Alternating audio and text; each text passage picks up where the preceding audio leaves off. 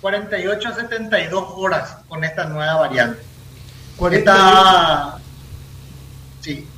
Sí, esta ha demostrado que su periodo de incubación es de 2 a 3 días y ya automáticamente después se presenta o no síntomas, pero eh, esa es la característica de esta nueva cepa o esta variante, de que el, el periodo de incubación se reduce y los síntomas son más floridos o la aparición de la enfermedad más rápida y por lo tanto más altamente contagiosa. Bueno, 72 horas te haces el, el hisopado. Así es. ¿Y cuánto tiempo tenés? Y, tenés que estar aislado a partir de ahí, doctor? Generalmente se pide que se esté aislado hasta tener el resultado del test. Eh, si yo estuve en contacto con una persona eh, con COVID positivo en mi primer anillo, digamos mi familia, por ejemplo, mi esposa, mi, mi hermano o mis hijos que están en contacto directo conmigo en el primer núcleo, o un compañero de trabajo en donde yo en la oficina no estuve de repente con el tapabocas o estuvimos compartiendo más cercanamente de lo normal y ese, ese compañero o ese familiar salió positivo en una reunión que tuve con, con sin guardar las medidas correspondientes y salió positivo ese paciente, yo espero 48 72 horas para isoparme, para detectar si tengo el virus y de manera a aislarme también yo por los 10 días. Ahora, eh, 10 días de aislamiento, doctor. 10 días de aislamiento. ¿Antes cuánto era? 14. 14. Doctor, estaba contando recién un oyente que mm, su hija llamó al 154 y esperó una hora 15 minutos para que le atiendan. Eso es para agendar el hisopado. Y le dieron turno para el día siguiente. Ella con síntomas. Le dieron turno para el día siguiente. Y tres días después le dieron el resultado. Cinco días utilizó, doctor, cinco días para tener el resultado. Eh, ¿Cómo, ¿Cómo uno se maneja ahí?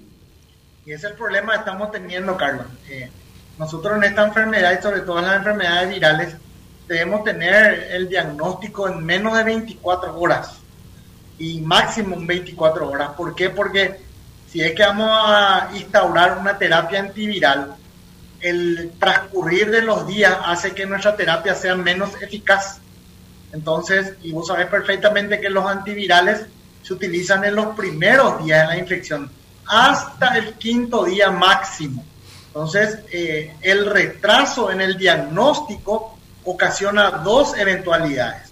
La primera eventualidad es el retraso del tratamiento y la segunda eventualidad no menos importante que ese paciente pensando que no tiene continúa sus actividades cotidianas y son fuentes de infección. Entonces, esas, esos dos factores hay que tener en cuenta, hay que corregir, tenemos que tener mayor cantidad de testeo, debemos ser más dinámicos en este tema y hoy en día en el mercado existen también opciones de los test rápidos que uno se puede utilizar también, ¿verdad?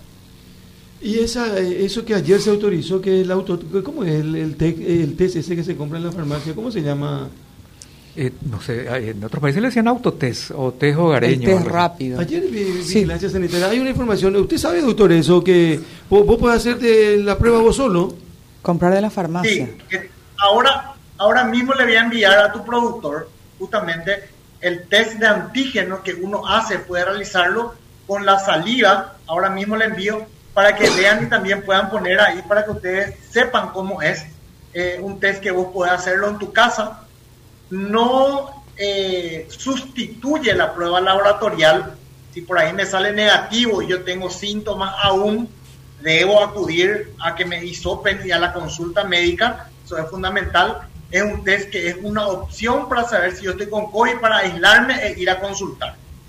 Doctor, a ver, eso quiere decir que ese test que usted está hablando puede arrojar un falso negativo, pero no puede arrojar un falso positivo.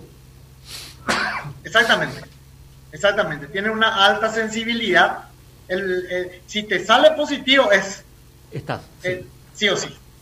Pero si te sale negativo, puede, eh, cabe la posibilidad de que sea un falso eh, negativo. Claro, claro. Pero si te sale negativo y vos estás con síntomas, tenés que corroborar con el test laboratorial. Ahí le envía a la productora para que tengan también y puedan poner.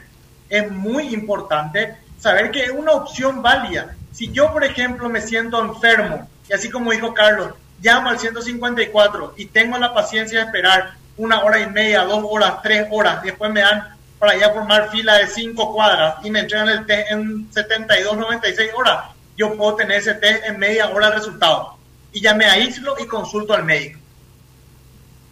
Ahora bien, el, el, PCR que es más fiable, si uno por ansiedad, digamos, tiene síntomas hoy y va y consigue hacerse un PCR en un privado, por ejemplo, que ahora es por lo menos más rápido que un, que un público, también hay posibilidades de que ese PCR no detecte, eh, es decir, le salga un falso negativo. No, no, no. El PCR es muy específico. A no ser que se haya tomado mal, puede haber un error humano de tomar mala muestra.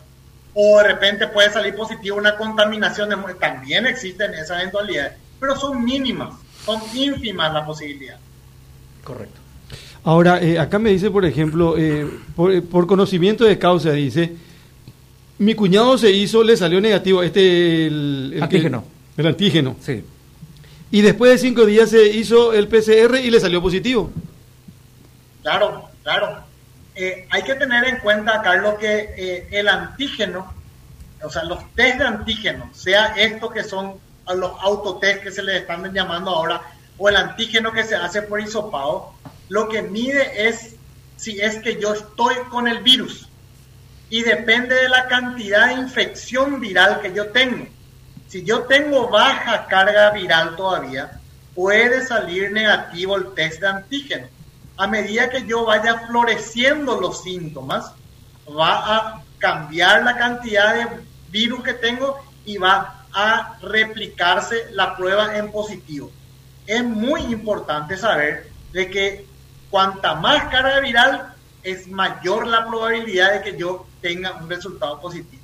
Quizás si esa persona se hacía el PCR, le salía positivo y se hacía el antígeno nuevamente, ya le iba a marcar positivo.